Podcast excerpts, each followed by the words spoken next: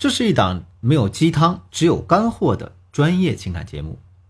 我是剑鱼，欢迎收听《得到爱情》。今天呢，我要给大家讲的内容是该怎样去拒绝男人，才能恰到好处的激起男人的征服欲。在讲这节课之前呢，我先给大家分享三个反面故事教材以及案例，希望大家呢通过这三个经典案例能够进行自我反省，找到。你自己的问题。第一个反面案例，我有个学员呢叫小文，在他的观点里，他觉得男人都喜欢温柔如水的女人，毕竟电视剧里是这么演的嘛。比如说那个霍思燕在杜江面前那种温柔如水的样子，让他觉得那才是真爱的表现。就连他身边的男性朋友也跟他说，男人都喜欢温柔如水的女人。可当小文看上一个有钱又有颜值的 4S 店老板时，他就拼命地提醒自己：“哎呀，你一定要温柔，温柔再温柔，要让他甜死在温柔乡里。”于是呢，当男人跟小文说：“我今天开会累死了，我还陪客户喝酒了，你可不可以给我做点解酒汤呢？”这个时候，小文温柔又乖巧地答应他：“好的，没有问题，我就知道你最辛苦了。”这个男人喝完这个醒酒汤之后，确实对他大加赞赏。情人节前夕，男人又对小文说：“哎呀，对了，情人节那天我工作比较忙，可能没有时间和你在一起。”小文还是特别温柔的回答：“嗯，好的，我体谅你，我知道工作最重要了。”这样几个回合下来，你们猜怎么着呢？男人对小文的联系越来越少，甚至到了不接小文电话、不回小文微信的地步。有那么一次，男人接起小文的电话，还气急败坏地说：“你能不能不要总是给我打电话呀？好烦呐！你找我什么事儿啊？”小文非常失落，问男人：“我不是你女朋友吗？”男人回答：“哦，你以为你给我做点饭就是我女朋友了吗？真可笑。”于是小文哭着来找我们，问我说：“建宇老师，温柔是错吗？温柔是错吗？”我们先挖个坑。后面再把它填上。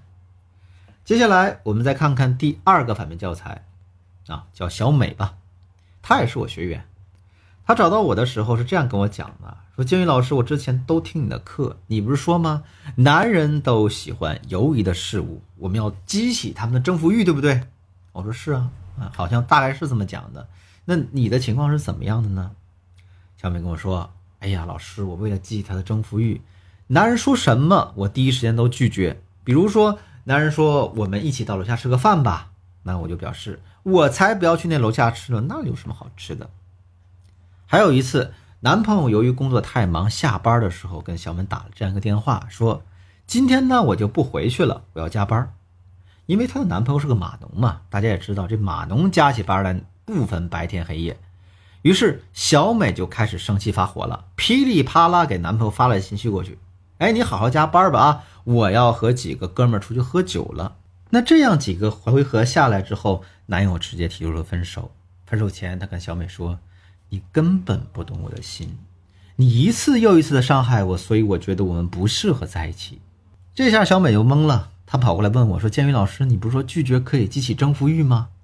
为什么我的拒绝就变成一种伤害了呢？”第三个反面教材是这样的：这姑娘呢叫小徐。她是一个银行职员，工作比较体面，工作能力也很强，她经常受到领导的表扬。但是她和老公的相处却十分的糟糕。小徐的男朋友加薪成功了，兴高采烈的跟小徐分享：“哎，你知道吧？我们这种在体制内工作的人，哎，想涨工资真的太不容易了。”小徐轻蔑的哼了一声，然后说：“哎，涨了也没有工资高，你有啥好高兴的？”老公只能默默低下头。还有一次呢，老公要去参加一个非常重要的会议。穿了西装，打了领带，弄得挺隆重。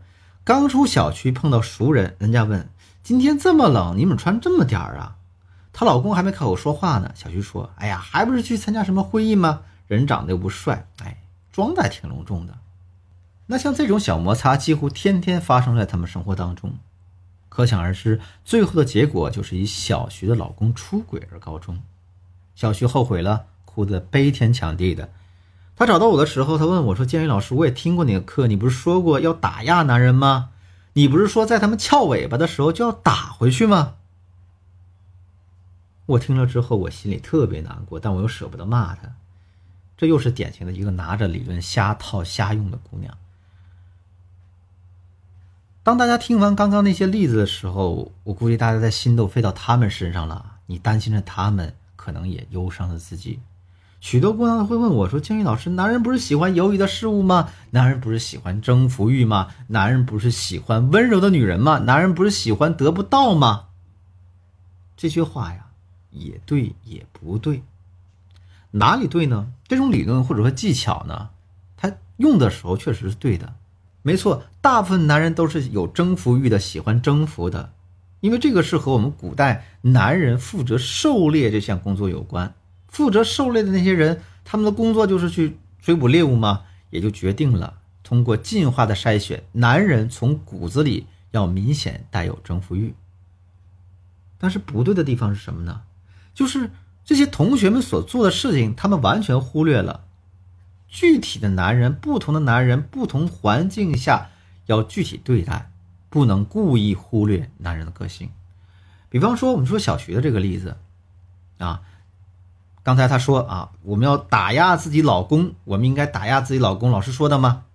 那打压他人应该在什么时候呢？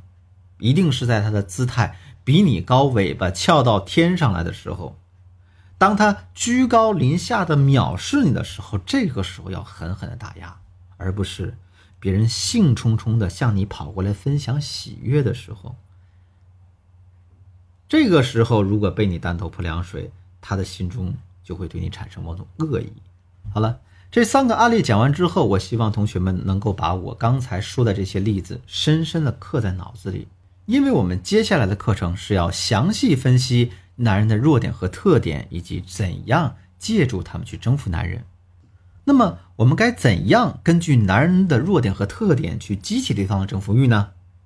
在下节课当中，我会把这些方法逐条的细致的分析给你听。如果你的情况比较紧急复杂，急需专业帮助的话，那可以添加我助理的微信“文姬八零”，文姬的全拼八零。把你的困惑呢告诉我们，我们一定有问必答。好了，今天的节目就到这里，我是剑宇，我们下期再见。